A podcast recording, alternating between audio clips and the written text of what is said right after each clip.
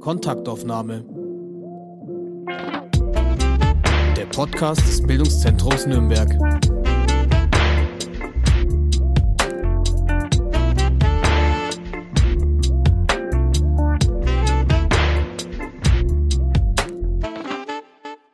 Hallo und herzlich willkommen zu einer neuen Folge von Kontaktaufnahme. Mein Name ist Hanna Diemer und ich spreche heute mit Christina Rauch, Buchhändlerin und Inhaberin der Rauchschen Buchhandlung. Hallo, grüß dich, Christina. Ja, hallo, ich grüße dich. Christina, wie schaut es denn aus mit dem Buchhandel in Pandemiezeiten? Der Buchhandel in Pandemiezeiten ist ein kleines Wunder. Ähm, einerseits ist es natürlich so, dass wir übelst getroffen sind von allem, wovon auch alle anderen getroffen sind. Also natürlich ähm, haben wir Umsatzrückgänge, wir haben Frequenzprobleme, äh, wir haben alles, was alle anderen auch haben. Aber was wir natürlich anders als viele andere haben, ist, wir haben sehr, sehr loyale Kunden und Kundinnen, die auch, also schon im ersten Lockdown unglaublich den Kontakt gesucht haben, ähm, die jetzt auch im, in diesem zweiten Lockdown, auch in diesem Weihnachtsgeschäft tatsächlich äh, an uns denken und nicht nur das, sondern eben auch ihre Weihnachtsgeschenke hier bei uns bestellen. Und ähm, diesen geschmeidigen Übergang ins Online-Leben haben sie auch mit vollzogen. Wobei ich denke, dass gerade der unabhängige Buchhandel ähm, da ganz äh, flexibel war und wir das auch sehr, sehr gut hinbekommen haben, trotzdem noch diese persönliche Ebene ähm, auch in die Online-Welt und in das Online-Leben reinzubringen. Ob das jetzt irgendwelche Instagram-Accounts sind, die wir führen oder Webseiten oder Facebook-Kommunikationen. Und ich habe auf meiner Insta-Seite habe ich zwei so Stories gepostet. Ähm, da sage ich hier, das ist jetzt Tag X und mein Ohr glüht und danke. Es war auch so, also dieses Headset, was ich hier gerade trage, das habe ich mir am Tag vor dem ersten Lockdown noch schnell geholt, weil mir eingefallen ist, sonst muss ich die ganze Zeit das Telefon an der anhalten. Und ähm, das ist dann mir praktisch am Kopf festgewachsen. Ja, so war das und so ist es. Wie es weitergeht, weil das wird jetzt wahrscheinlich eine nächste Frage sein, das weiß im Grunde genommen niemand. Also die Lage ist derartig volatil. Ich wüsste jetzt keine Prognose für die nächsten vier Wochen zu machen. Also da denke ich mir, das müssen wir alle abwarten, wohin sich das entwickelt und wie sich die, auch die Pandemie natürlich weiterentwickelt. Aber was jetzt mal den wirtschaftlichen Teil unseres Lebens angeht, da stehen uns meiner Ansicht nach wirklich harte Zeiten bevor. Das heißt, ihr wart vor dem ersten Lockdown noch gar nicht online. Habe ich das richtig verstanden? Oder? Nein, das hast du ganz falsch verstanden. Wären wir vorher nicht online gewesen, hätte das nicht geklappt. Und ich glaube, es gibt inzwischen in, in Deutschland fast keine Buchhandlung mehr, die nicht in irgendeiner Weise online präsent ist, ähm, was allein schon dadurch kommt, dass tatsächlich auch der Zwischenbuchhandel da schon seit Jahrzehnten, muss man sagen, sehr rührig ist.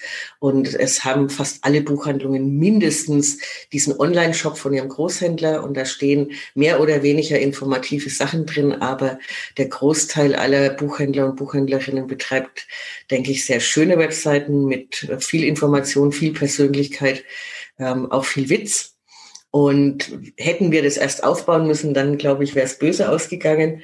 Ich weiß auch, dass es andere Branchen im Einzelhandel gibt, die genau dieses Problem haben und die jetzt natürlich in einem, in einer unglaublichen Aufholjagd sind und sich da echt auspowern müssen. Das ist jetzt tatsächlich was, wo ich schon denke, das hat der Buchhandel gut gemacht. Also das ist ja, wir sind ja in einem Strukturwandel seit den 80er Jahren und ich kenne den Buchhandel überhaupt nicht anders, als dass er sich wandelt. Also von daher ist es schon so, dass diese Routine, mit der wir da alle jetzt in, ins Internet quasi gewechselt haben, die kommt daher, dass wir alle schon ganz gut dabei waren. Ähm, ich natürlich auch, weil ich habe da ja schon eine längere Geschichte mit Tante Internet. Welche Bücher werden denn aktuell so gekauft? Hm, das ist natürlich immer so eine Frage, die fürchtet jede Buchhändlerin. Ähm, ich glaube, heuer ist es tatsächlich so, dass man weniger als äh, in den anderen Jahren klare Trends erkennt. Also natürlich kannst du auf die Spiegel-Bestsellerliste gucken, da wirst du irgendwelche Bücher finden. Ich kann dir gerade nicht mal sagen, welche drauf sind.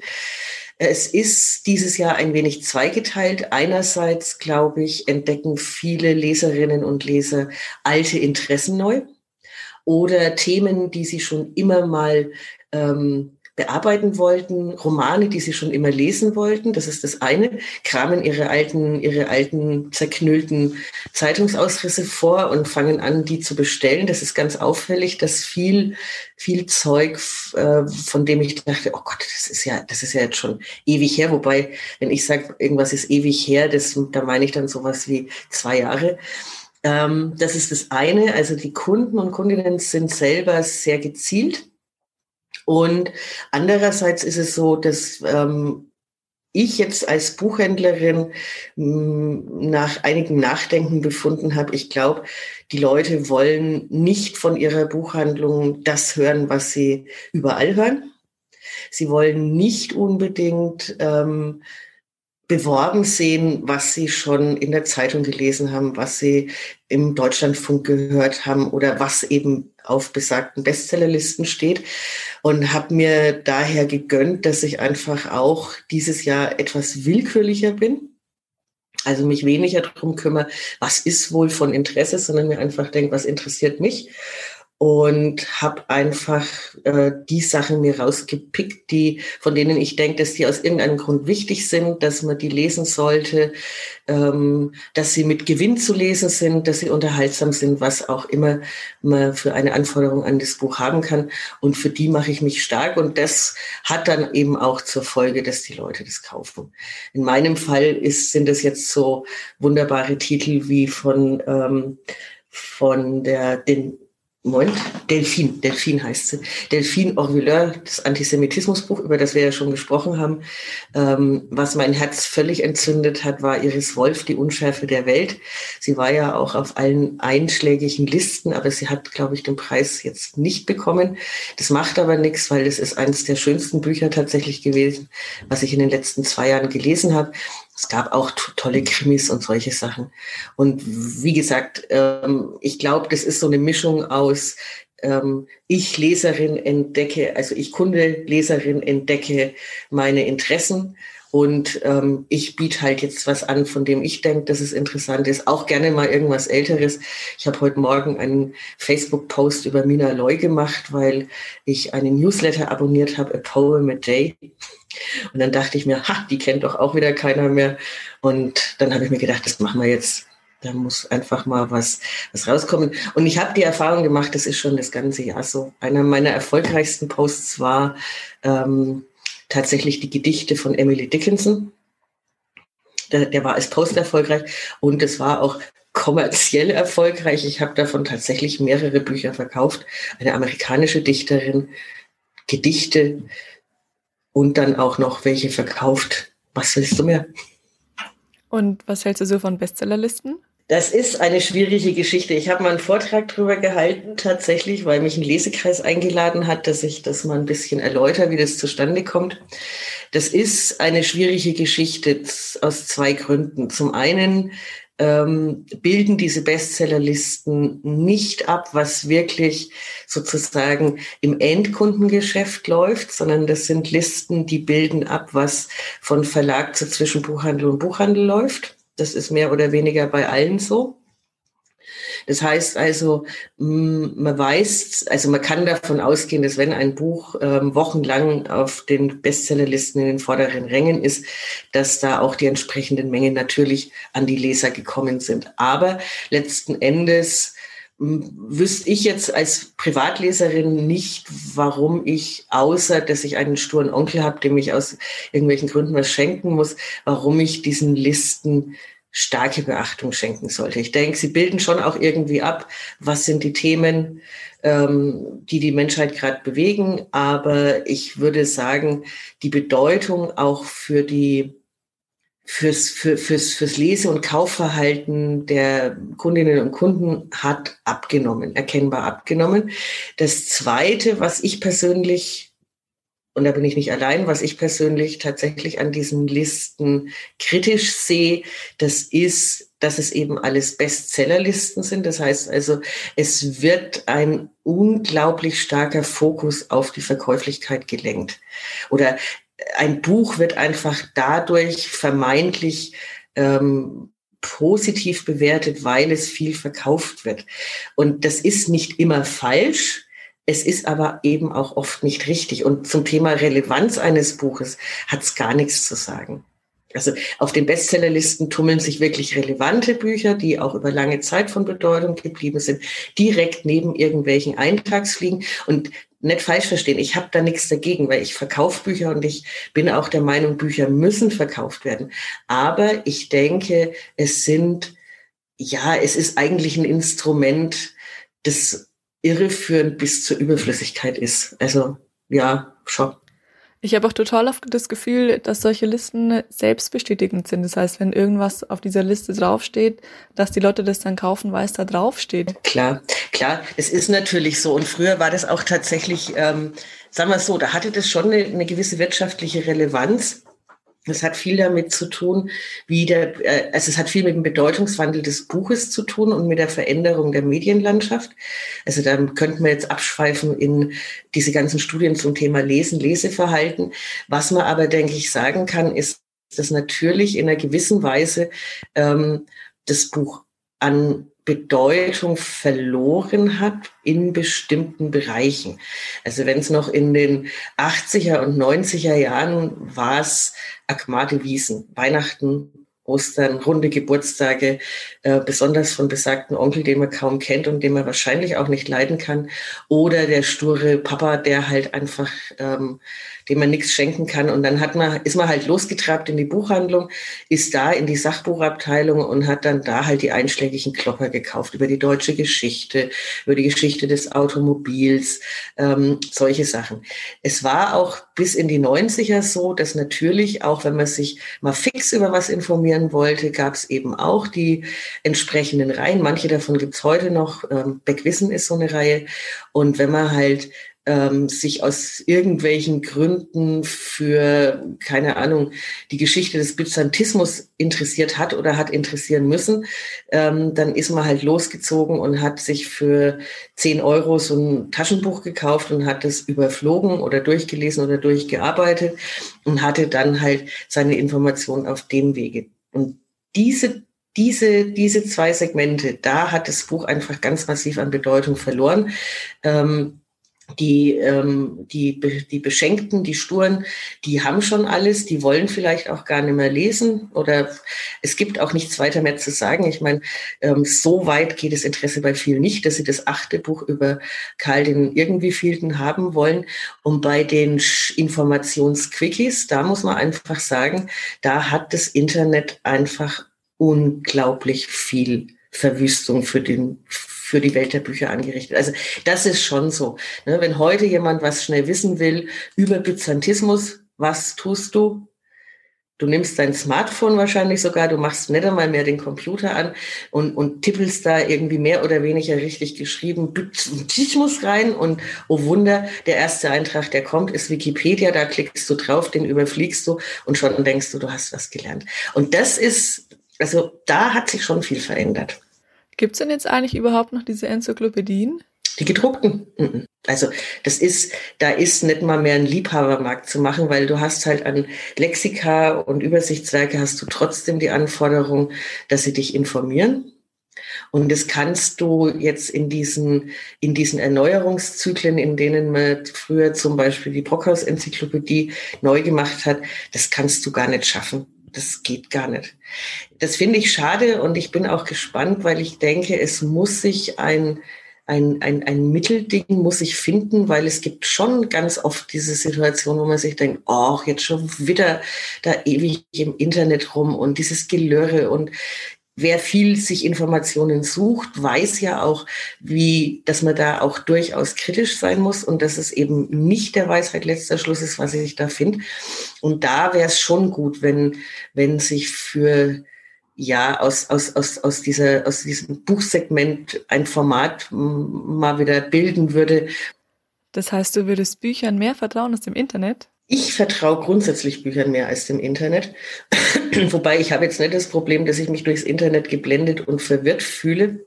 Weil ich ja immer diesen Backup habe in meinem Kopf. Also ich ja, habe jetzt, ich kann mir jetzt schlecht vorstellen, wie es ist, wenn man nicht durch diese dann auch harte Schule und Mühsalzschule des Bücherlesens hindurchgegangen ist.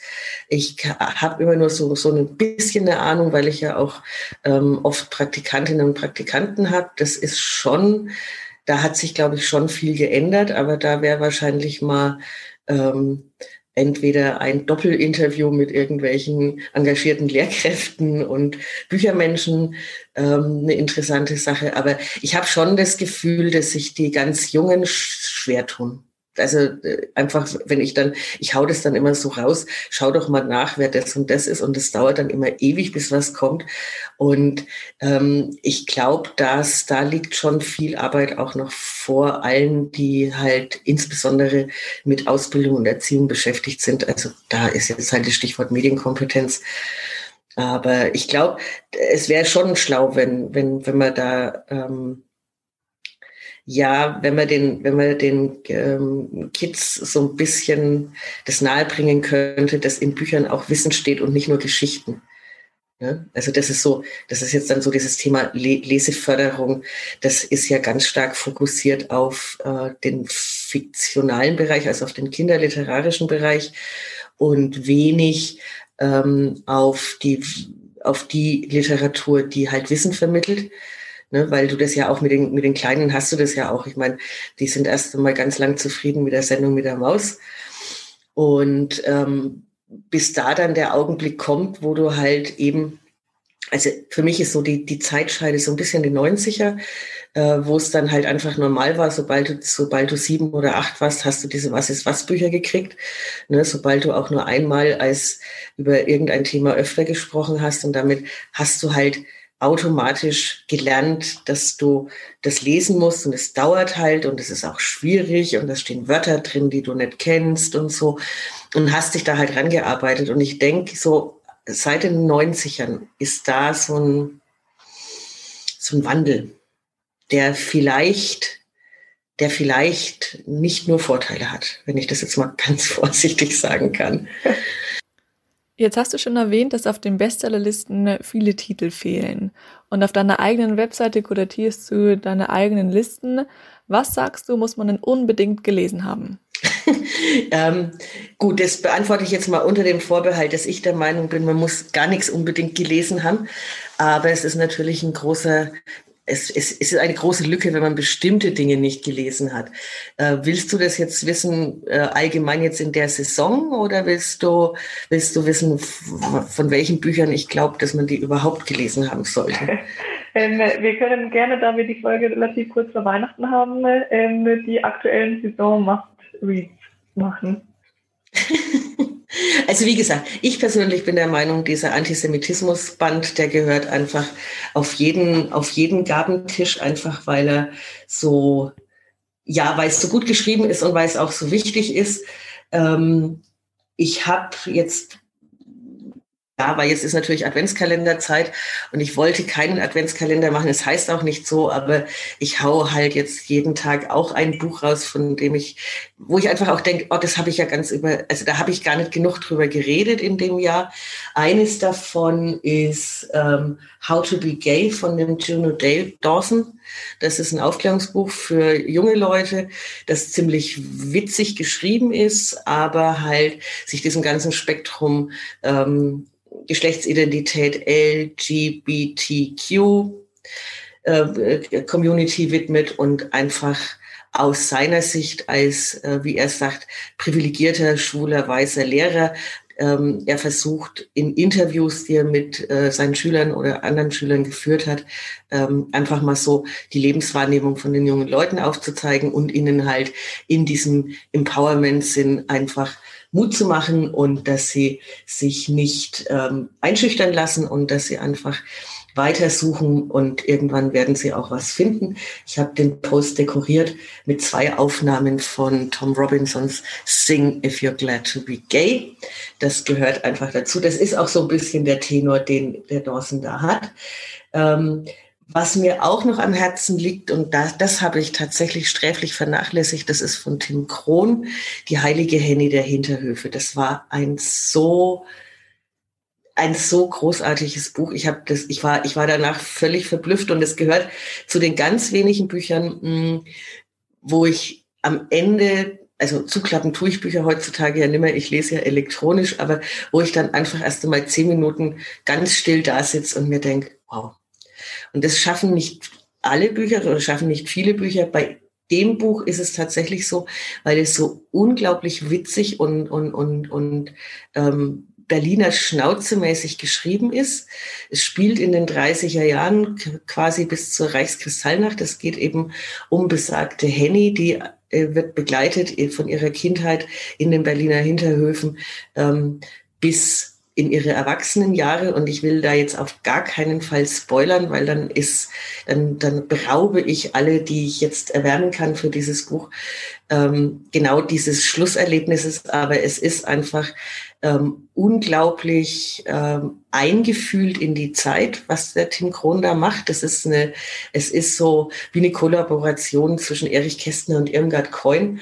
Und der Schluss ist einfach so atemberaubend, dass ich den, also das, weil er auch weil das Buch so gut unterhält und der Schluss dann einfach eine Tiefe reinbringt, wo ich wirklich beeindruckt bin. Und dann habe ich gelesen in, der, in meinem Leseexemplar in der Bemerkung hinten drin, er hat zehn Jahre dran gearbeitet und das merkt man. Es ist ein ganz schmales Bändchen und das finde ich, also erstens passt es auch gut zum Antisemitismusbuch und zweitens ist es einfach was für alle, die die Literatur so der 30er Jahre lieben, die ein Fable haben für eben Erich Kästner, für Irmgard Coin, für Josef Roth, äh, für, für all die großen ähm, Autorinnen und Autoren, für Vicky Baum und Co. Und da, also das ist einfach, das war ein, das war ein richtig schönes Buch und äh, Schande, dass ich es nicht genug ähm, gelobt habe unterm Jahr. Ähm, das hole ich jetzt hier einfach nach. äh, was ich, ja, was ich auch mag, wo ich auch finde, das kann man ruhig lesen, das ist tatsächlich ein ziemlich dicker Klopper. Das ist von dem Alexander Demand, heißt Grenzen, Geschichte und Gegenwart. Ähm, da werden jetzt viele die Nase rümpfen. Der ähm, Demand ist so ein, so ein altes Schlachtross der alten Geschichte. Ähm, er ist natürlich von seiner Geisteshaltung her äh, konservativ. Das muss, muss ja nichts Schlechtes sein, aber er ist einfach, also das ist so ein, so ein ähm, typisches Buch, wenn so äh, alte, gebildete Männer einfach nochmal so richtig in ihren Fundus reingreifen. Und er, er schildert, also er, er geht tatsächlich jetzt der Geschichte der Grenze an sich nach. Er macht, und damit hat er mich halt gewonnen, er macht es eben auch so, er erläutert auch so die verschiedenen Ausdrücke für Grenzen in ihrer sprachgeschichtlichen Dimension. Und ich denke, das kann tatsächlich jede und jeder lesen, weil Grenzen eben so ein Thema ist, was inzwischen ähm, hinter dem ganzen, wie hat es mal, wie hat es mal ähm, jemand zu mir gesagt, dem ganzen Gedöns im Internet, das verschwindet so. Und es ist halt einfach tatsächlich so, natürlich gibt es ähm, politische Themenbereiche, wo ich sagen muss, Grenze ist gleich negativ, weil Ausgrenzung, weil ähm, Herrschaftsausübung und all, all solche Sachen. Nichtsdestotrotz ist es eben auch so, dass es andere Bereiche gibt, wo das Problem genau daran liegt, dass man eine Grenze nicht erkennt, dass Grenzen nicht respektiert werden. Und ich finde, das ist, also das wird mir auch zunehmend ein stärkeres Anliegen. Ich möchte, dass Menschen tatsächlich Bücher lesen, die ihnen erstmal was ausbreiten, die ihnen einfach erst einmal was geben. Und ich, und, und ich appelliere da auch wirklich an jede und jeden, ähm, nicht sofort die eigene Weltanschauung daneben zu legen. Und wenn das Buch ein Sätzchen sagt, was mir nicht gefällt, sofort boff drauf. Das geht nicht. Das, da, dafür sind Bücher nicht da. Und das ist eigentlich auch nichts, was Leser machen, ne? sondern das ist, man soll ein Buch lesen und dann, und dann kann man währenddessen mitdenken und dann hinterher drüber nachdenken und dann kann man immer noch ein Urteil fällen. Und das ist eben das, warum ich mir gedacht habe, nein, auch der D-Mann kommt auf meine, auf meine Pseudo-Adventsliste. Ähm, die Sophie Scholl-Biografie vom, vom äh, Zoske, die habe ich jetzt natürlich auch draus aus gegebenem Anlass ist übrigens interessant, wie sich das widerspiegelt. Das war jetzt tatsächlich der Post, der am weitesten verbreitet worden ist, weil ich glaube, okay. da, das ist einfach für viele dann auch so ein Ding, ja, oh, da, die, diese dumme Kuh stellt die sich dahin, das ist doch unglaublich. Und dann kommt halt genau rechtzeitig ähm, jemand und sagt, guck mal, kannst du, kannst du auch lesen. Das ist eine schöne Biografie, die halt einfach, also die bringt jetzt in dem Sinne also die macht jetzt keine andere Sophie Scholl, aber der Zoske hat über die Weiße Rose und äh, den Bruder promoviert. Und das ist einfach so sein Thema und das merkt man auch. Und er ist eben, also die ist empathisch einfühlsam geschrieben, aber trotzdem mit viel Details, auch mit neuen Details, neuen Quellen. Also wer sich da wirklich interessiert ähm, oder auch jüngere Leute, also ab 14, glaube ich, kann man die lesen, sofern der Geist offen ist. Genau. Und wenn ich jetzt schon dabei bin, dass ich das hier alles sagen darf, dann darf ich auch noch ein Wort über Brombeerfuchs verlieren von der Katharina. Ähm, da muss ich immer schauen, wie man den, wie, der, wie, wie, die, wie die genau heißt. Tordasi heißt sie. Das ist eine eigentlich Literatur- und Kulturwissenschaftlerin, die ist in Berlin. Ähm, wenn ich jetzt sage, ihr aktuelles Buchprojekt, das habe ich von ihrer Webseite, ähm, heißt Queering the Future, dann kann man schon ahnen, wo es hingeht. Das ist gerade ein Buch für äh, Regenbogenfamilien oder für eben Menschen mit äh, jungen Leuten um sich herum, die suchen. Es ist ein Kinderbuch schon ab elf. Und es ist nicht explizit jetzt hier irgendwie queer, sondern der Witz daran ist tatsächlich, es ist so eine ganz, ganz klassisch und wahnsinnig gut erzählte Andersweltgeschichte. Es spielt in Wales, da hat die Tordasi auch studiert. Ähm, und es geht eben darum, es gibt es gibt Erwachsenenpersonal und es gibt zwei Kinder. Und diese beiden Kinder haben, wie sich's gehört, ihr Päckchen zu tragen und müssen das jetzt dann auch irgendwie aufarbeiten in dieser Abenteuergeschichte. Aber auch die Erwachsenen haben eine Geschichte mit sich rumzutragen. Und erst ganz, ganz hinten am Schluss kommen dann so kommen dann so die Auflösung, was sozusagen at the heart Geschichte liegt. Und es war einfach auch, das war ganz großartig. Und die, das finde ich wirklich bemerkenswert, weil äh, sie in der Hauptsache tatsächlich Literaturwissenschaftlerin ist, aber erzählen kann die richtig gut. Das ist auch, das ist so dieses typische Buch, da empfehle ich immer, weißt du, das kaufst du jetzt und schenkst es der Bratze, die liest es dann an Weihnachten sowieso nicht und dann hast du aber auf jeden Fall zwei schöne Weihnachtsfeiertage, weil du liest es dann einfach schneller selbst.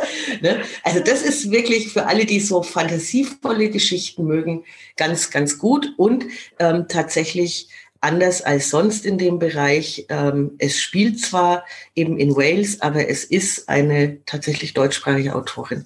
Ist auch mal gut und manchmal ist es ja auch wichtig, dass der Text original deutsch ist. Ja. Also das hört sich wirklich super beeindruckend an, deine ähm, Liste und deinen quasi Adventskalender. Äh, ich würde sagen, ja. jeder muss jetzt da bis Weihnachten auf jeden Fall draufschauen und hat wahrscheinlich sowieso jetzt schon mitnotiert, mhm. was du uns alles empfohlen hast. Und jetzt hast du ja schon erklärt, warum Bestsellerlisten nicht immer so ausschlaggebend sind. Was hältst du denn stattdessen von Buchpreisen? Ähm, Buchpreise finde ich an und für sich gut. Und zwar deswegen, weil zum einen denke ich, hat es immer ja auch was tatsächlich mit Anerkennung zu tun. Also wenn, wenn jetzt irgendwie ein Verein, eine Stiftung, ein Land, eine Stadt, eine Gemeinde sagt, Mensch, wir loben einen Preis aus. Das heißt tatsächlich, damit machen die ein Statement und sagen, uns ist wichtig, dass bei uns Autorinnen und Autoren leben, dass die auch da sein können, dass die, und, und wir honorieren das, die, die tragen was bei. Also ich finde tatsächlich Buchpreise prinzipiell ausgezeichnet. Ähm, dass es immer wieder Gemotze und Gemecker gibt, das ist natürlich klar. Und es ist auch klar, dass natürlich so eine Jury, ähm, da, da, es, es gibt keine neutrale Jurys. Das, das gibt's nicht. Das kann es auch gar nicht geben. Ähm, und natürlich ist es so, ähm, wahrscheinlich spielst du jetzt so ein bisschen auch an auf den, auf den Deutschen Buchpreis. Ähm, das hat jetzt in der Form, wie der Deutsche Buchpreis eben ist, der ist ja angelehnt an den Booker Prize und an diese ganzen, oder Prix Concours oder so. Ähm, das hat halt in Deutschland noch nicht diese lange Tradition. Und ähm, von daher kann man natürlich immer sagen, oh, das ist doch langweilig und das ist doch nur Kommerz. Und das ist es natürlich auch. Aber es ist eben auch, und da muss ich schon sagen, ähm, ich finde, also die Art, wie der jedes Jahr ausgerollt wird mit den Leseproben und mit dem allem, ähm, das bringt schon einfach auch erstmal wieder äh, Leserinnen und Leser und Bücher zusammen und man entdeckt auch Autoren. Also zum Beispiel war die Iris Wolf, die ich ja schon erwähnt habe, die war auf der Liste zum, zum Deutschen Buchpreis. Ich hatte tatsächlich zwei diesmal rausgepickt. Ähm, die, äh, die auf dieser, auf dieser Longlist auch waren. Das ist nicht immer so, dass ich da überhaupt irgendjemanden zur Kenntnis genommen habe. Ähm, und Klar ist es so, wenn jetzt nicht meine Favoritin den Preis kriegt, dann bin ich immer enttäuscht. Und dann denke ich mir, ne, ist schon klar. Aber auf der anderen Seite, der wird nächstes Jahr wieder verliehen. Und ähm, ich finde, das ist tatsächlich das bessere Engagement für Bücher und Literatur, als eben Listen sind. Ne? Und dadurch, dass es halt auch so, es ist halt auch so was Rituelles und es geht ja dann auch wieder vorbei und du kannst ganz viel machen. Gut, heuer nett. Ne? Heuer waren halt keine Lesungen und heuer war halt ganz, aber heuer war ganz vieles nicht. Und trotzdem ist es aber so, ähm, dadurch kommt halt einfach die Literatur ins Gespräch und die ist ja viel zu wenig im Gespräch. Finde ich es auch gut, diesen, diesen Sachbuchpreis. Der könnte ruhig noch ein bisschen stärker in, der, in, in die Öffentlichkeit gedrückt werden. Ähm, und auch die lokalen Preise finde ich wichtig. Also das ist egal, ob das jetzt mal irgendwo, dass, dass mal jemand irgendwo ein Stadtschreiber werden kann oder mal eine goldene Blume kriegt oder ähm, egal. Hauptsache, Hauptsache, die, da, da, da, da gibt es mal die Gelegenheit, ähm, jemanden ins Rampenlicht zu rücken. Jetzt haben wir schon von den Bestsellerlisten und den Buchpreisen geredet. Was hältst du denn von den ganzen Buchmessen? Naja, sagen wir mal so, aus buchhändlerischer Sicht sind die halt nimmer so wichtig. Ne? Also die, eine Buchmesse ist ja historisch betrachtet ähm, eigentlich eine Fachmesse, also halt die Gelegenheit, wo alle Buchhändler da ähm, in der Kutsche hin sind und dann haben sie halt äh, alles eingekauft, also tatsächlich auch gekauft. Ähm, was sie gedacht haben, dass sie das Jahr über brauchen werden. Das ist ja schon lange nicht mehr so. Ähm, ich war jetzt schon ganz lang nicht mehr auf einer Messe, also weder in, in Frankfurt noch in Leipzig, weil es tatsächlich so ist, ich habe da in dem Sinne beruflich nichts zu tun. Und das, die finden halt immer auch zu einer Zeit statt, da habe ich halt auch andere Sachen zu tun und von daher bin ich da eher selten. Jetzt mal so vom Herzen her, denke ich, verstehe ich gut, dass die Menschen die Leipziger Messe lieber mögen, weil da halt viel stärker auch aufs Publikum fokussiert wird, weil da viel mehr ähm, Eventcharakter ist, aber die Frankfurter Messe ist natürlich, ist natürlich das äh, alte Schlachtross und man darf die Messe nicht kleinreden und auch nicht denken, dass die überflüssig wäre, weil es ist halt das Geschäft, was da gemacht wird, das Lizenzgeschäft, ähm, auch die Präsent Selbstpräsentation von Verlagen. Ich meine, klar, die müssen da klotzen. Ne? Und wenn dann halt, ähm, da werden dann halt auch neue Sachen verhandelt. Und auch da muss man sagen, auch die Messen sind halt Events, in denen die ähm, die Buchwelt und die Literatur eben auch eine Medienresonanz bekommen. Also da gibt's dann halt die blauen Sofas und dann gibt's halt, dann gibt's halt Interviews und dann gibt's halt Lesungen und es wird der Friedenspreis verliehen und all solche Sachen. Das sind, das sind schon Dinge, äh, denkst du dir halt einfach mal weg. Von daher denke ich, ja, Messen sind wichtig und natürlich ist es so, gibt ja auch alle möglichen Literaturtage, Lit Cologne, Münchner Literaturtage, irgendwelche, irgendwelche anderen Messen, äh, die linke Buchmesse hier in Nürnberg, solche Sachen. Das ist alles wichtig, weil da sich natürlich auch die Menschen aus der Branche auch treffen und vernetzen können. Also das sind alles Dinge, die braucht man. Jetzt haben wir schon gehört, dass du dich mit Büchern, Literatur, Buchpreisen, Buchmessen wahnsinnig gut auskennst. Und deshalb würde ich ganz gerne zurückblicken auf deine Ausbildung und auf deinen beruflichen Werdegang. Angefangen hat das Ganze mit einer Ausbildung zur Buchhändlerin.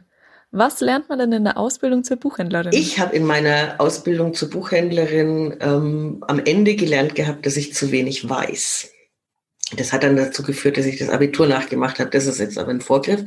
Ähm, was du lernst, wenn du da offen reingehst, das ist wie unglaublich vielfältig der Mensch mit seinem Gehirn ist. Also einfach dieses ganze, dieses ganze Spektrum an, an Büchern, die geschrieben werden. Also von, vom, vom, vom Wissensbuch bis hin zum Unterhaltungsroman. Das ist einfach unglaublich und es ist einfach eine ganze Welt. Und es war tatsächlich so, ich habe ja erst als Aushilfe gearbeitet und das war, ich habe immer am Samstag mein Geld bekommen, dann habe ich es gehabt, dann habe ich es ganz kurz in der Hand gehabt und dann habe ich es zurückgeschoben und habe meine Bücherstapel mitgenommen, weil ich hätte, wenn es nach mir gegangen wäre, ich hätte einfach jedes Buch lesen können. Mir war es auch egal. Also das möchte ich jetzt auch mal ausdrücklich sagen. Mir als Leserin war das immer egal. Ich habe alles gelesen und das fehlt mir auch. Ich habe so das Gefühl, dass ähm, den, den, den Menschen durch dieses ganze Marketing und durch diese ganze,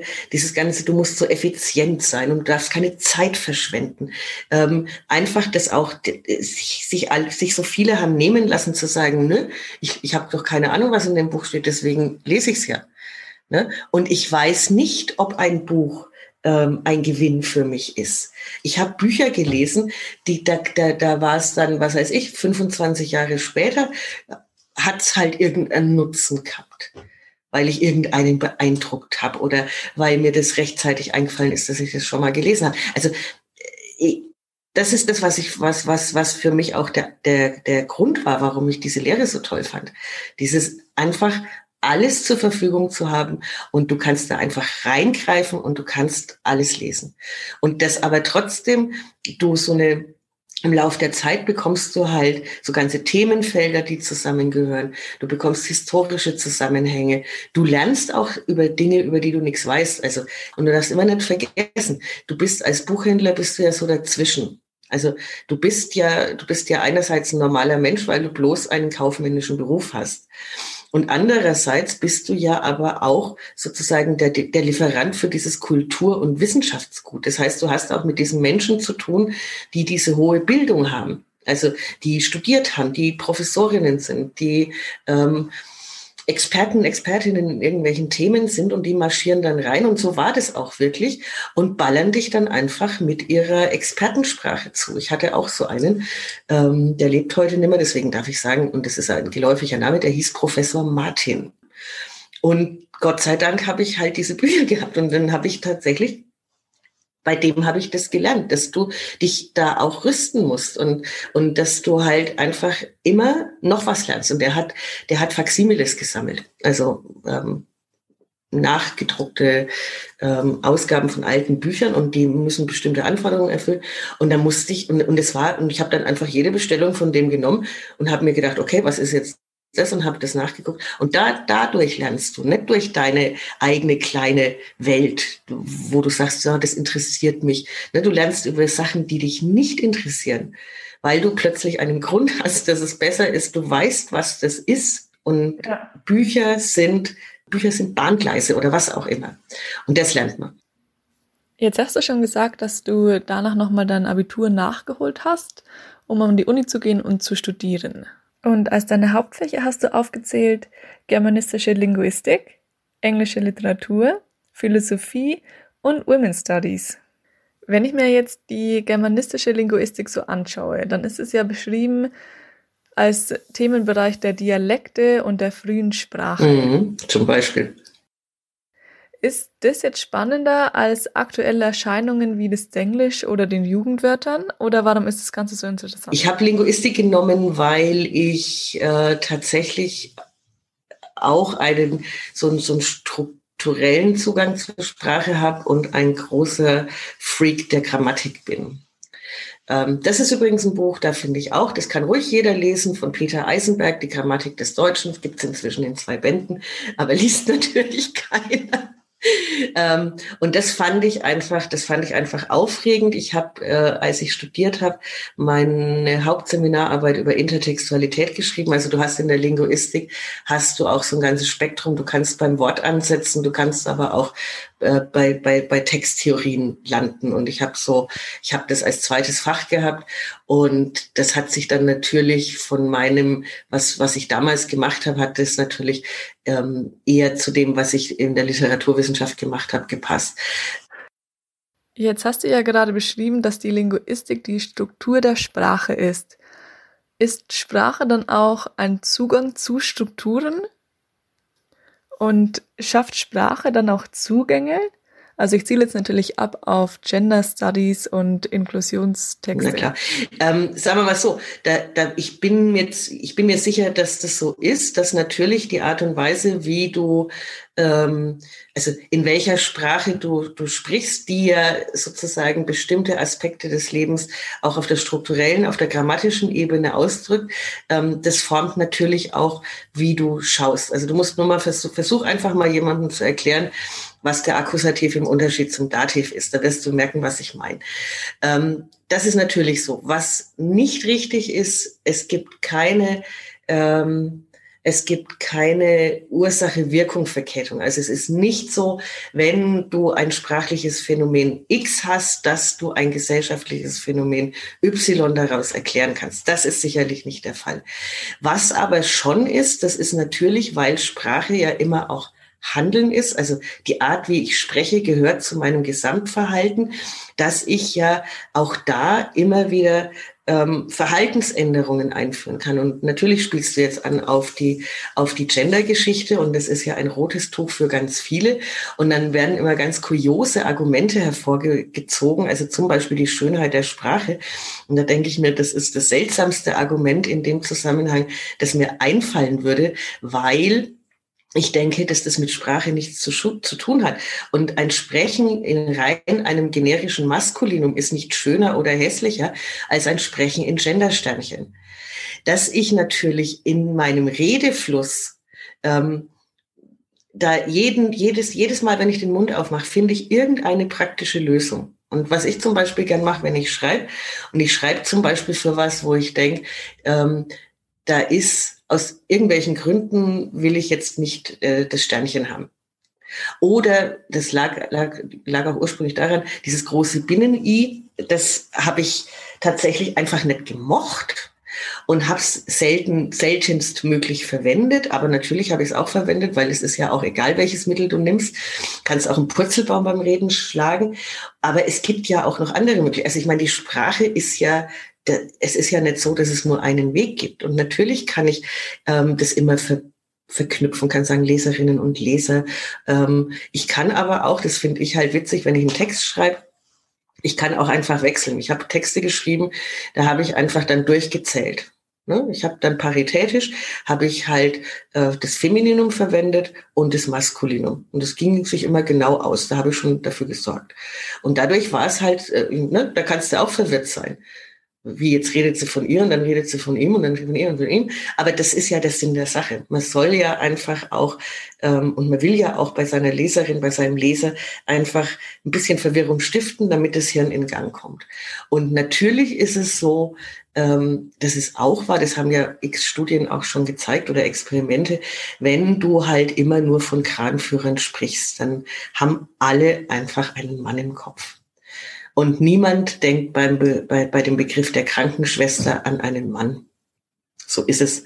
Und ich denke, natürlich ist es als, als Teil sozusagen des Bemühens um Emanzipation, Gleichberechtigung und Fairness, ist das Sprechen in angemessener Art und Weise ein essentieller Teil. Es ist aber nicht so, dass wenn ich richtig spreche, ich schon alles gemacht habe, was geht. Und es ist nicht so, dass jemand, der nicht richtig spricht, verkehrt ist. Also ich kann jetzt nicht jemanden, ähm, äh, die der Meinung ist, ich hasse das, ich hasse diese Genderei und ich schreibe nur im generischen Maskulinum, außer ich schreibe über eine Frau, und die drückt aber Haltungen aus, äh, die emanzipatorisch sind. Der kann ich doch nicht absprechen, dass das emanzipatorisch ist. Das geht nicht. Ne? Also von daher denke ich mir, ich verstehe ganz häufig die Aufregung nicht, weil ich mir denke, sprich halt einfach weiter und wenn jetzt jemand halt nicht so spricht, dann sprichst halt du so. Aber natürlich gibt's halt immer wieder Zoff. Ne? Zählt das dann eigentlich zu einer feministischen Linguistik? Weil du hattest ja auf deiner Webseite auch beschrieben, dass da eine deiner akademischen Schwerpunkte auch die feministische Linguistik war. Was kann ich mir denn darunter vorstellen? Damals war feministische Linguistik die Senta Trömmel-Plötz und Luise Pusch. Ähm, das war halt einfach, das war einfach spannend, das war einfach interessant. Da hat sich, ähm, wie will ich sagen, das hat sich da entwickelt und es war total aufregend. Also einfach, dass da Linguistin, die Push ist ja und auch die Trömmelplötz äh, sind ja, sind ja Professorinnen der Linguistik und die haben sich einfach mit dieser Thematik beschäftigt, haben dann in der Grammatik, in der, in der Wortwahl, in der Morphologie, haben die dann eben all diese Befunde ausformuliert und es war aufregend, es war einfach spannend, es war witzig und davon habe ich ganz viel profitiert und in dem Sinne ähm, würde ich auch immer noch sagen, sagen, lest diese Bücher von den beiden. Ich weiß nicht, ob es die Trümmelplatz noch gibt, aber ich glaube von der, von der Luise Pusch, das äh, Deutsch als Männersprache, das gibt's glaube ich, noch. Ähm, das soll man lesen. Und dann soll man einfach sagen, hey, jetzt habe ich, jetzt habe ich ein neues, ein neues Köfferchen mit Spielzeug und jetzt spreche ich einfach mal so und anders.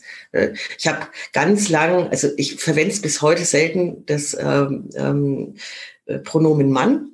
Das habe ich tatsächlich dann auch nimmer verwendet, weil man kann auch anders äh, allgemein sprechen. Manchmal mache ich's, äh, also so alle paar Jahre. Ne, das ist jetzt wie wenn man zugibt, dass man, dass man alle paar Jahre mal einen Schluck Wein trinkt. Aber es ist tatsächlich so. Es ist, wenn man, wenn man immer nur ein, ein, ein sprachliches Mittel nutzt, wird das eigene äh, Zeug auch langweilig. Und das war halt aufregend ich denke, das gehört auch nach wie vor dazu, ähnlich wie diese ganzen ähm, anderen linguistischen Betrachtungen über, äh, was sagt dir das über die Weltanschauung aus oder, oder solche Sachen. Das sind alles nach wie vor aktuelle Konzepte und ich finde, wer Linguistik studiert, soll sich mit denen auch beschäftigen. Ähm, aber ich glaube jetzt einfach mal so für, für durch, für, für, für den durchschnittsgebildeten Menschen, der jetzt kein Spezialgebiet in der, keine speziellen Aktien in der Linguistik hat, ähm, das kann man zur Kenntnis nehmen und kann einfach versuchen, dass man das eine oder andere beherzigt, was auch zum eigenen Stil passt. Ne? Und ähm, es wäre ganz toll, wenn es feministische Linguistik als Fach echt gäbe.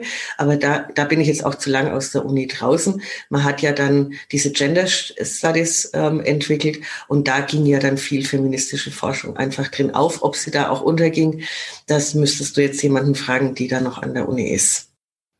Das Ganze hat dich ja letztendlich dann auch zur Queer Theory geführt. Genau, genau. Also das, sind, das ging ja weiter. Also das sind, das sind alles solche, das sind alles solche äh, Themengebiete und Disziplinen, die stehen auf den Schultern von. Ne? Das mhm. ist, ich denke, man darf immer nicht vergessen, man steht immer auf den Schultern von Riesen und Riesinnen. Mhm.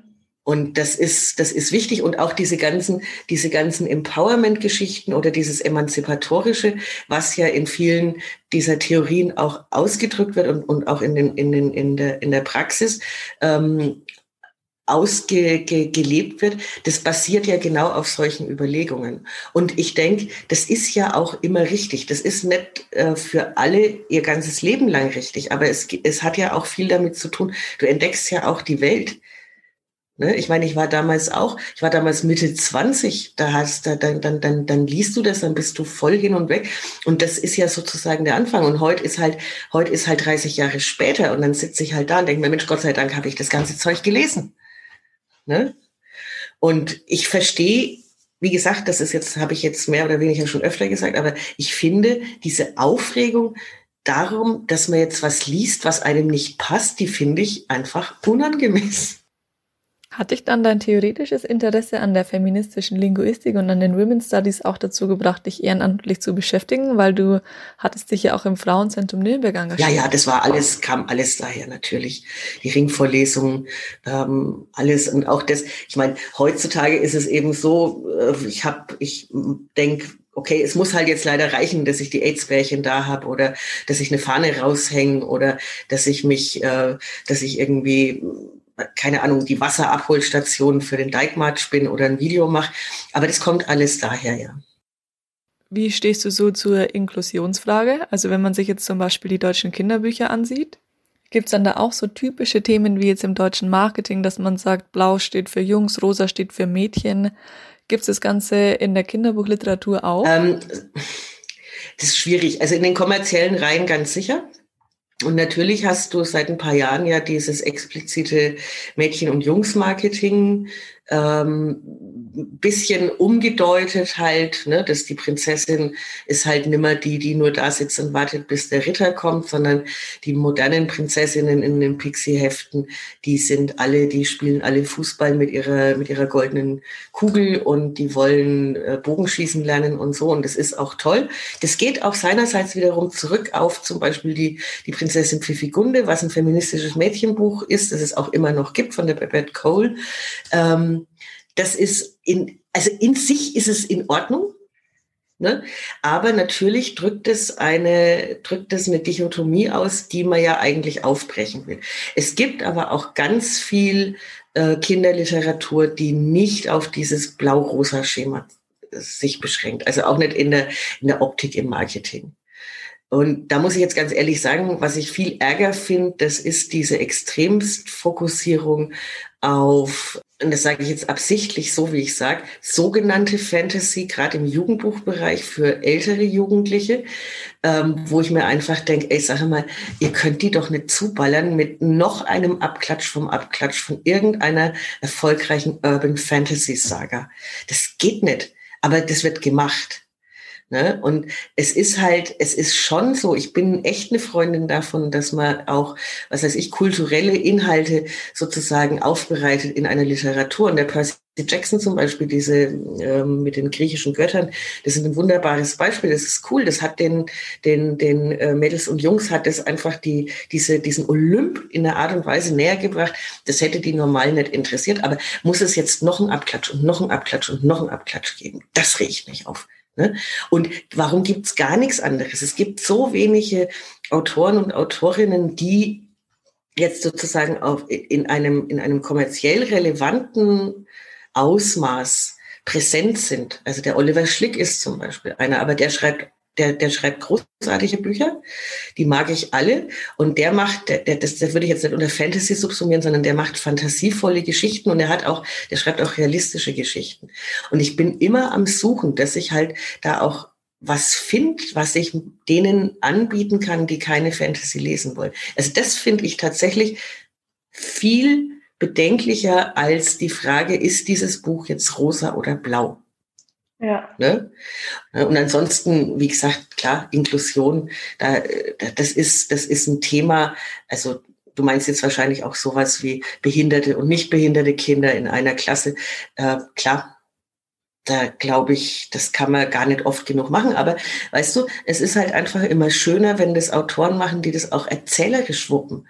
Also zum Beispiel der Steinhöfel mit seinem Oscar Rico und die Tieferschatten mit dieser Serie, der wuppt es halt. Das ist halt schön. Ne? Und da wollen, Kinder wollen da keine erhobenen Zeigefinger haben, sondern das müssen gute Geschichten sein mit guten Charakteren und die müssen, da muss, das muss dann, das muss einfach passen. Und lieber verkaufe ich halt einfach bis ans Ende meiner Tage nur Oscar Rico und die Tieferschatten als nur so langweiligen, hingeschmirgelten Scheiß. ne? Oder zum Beispiel vom, vom ähm, ähm, wie heißt der, Wallace Williams, glaube ich, äh, Kicker im Kleid. Das ist ein ganz tolles Buch.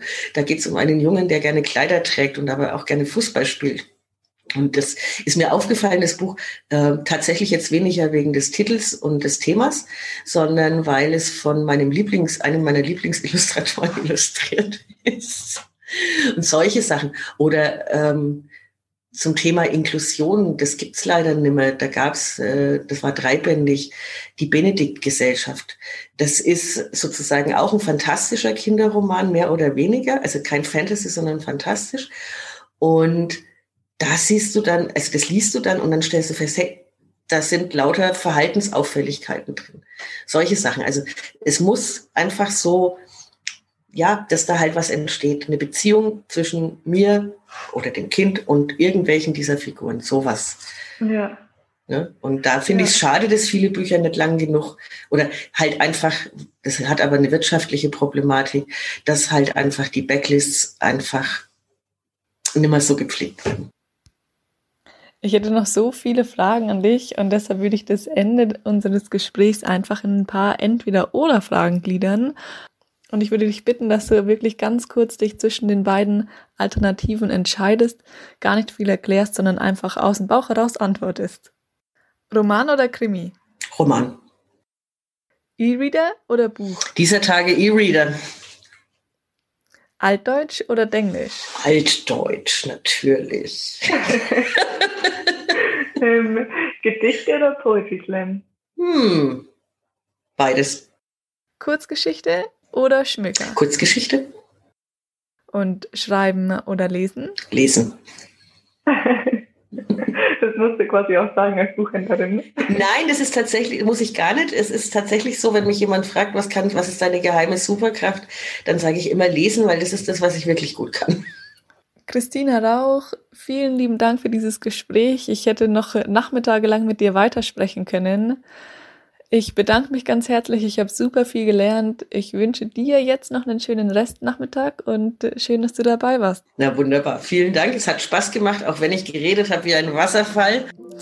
Ich wünsche dir einen wunderschönen Nachmittag und allen Hörerinnen und Hörern danke fürs Zuhören und bis zum nächsten Mal. Tschüss. Danke. Tschüss.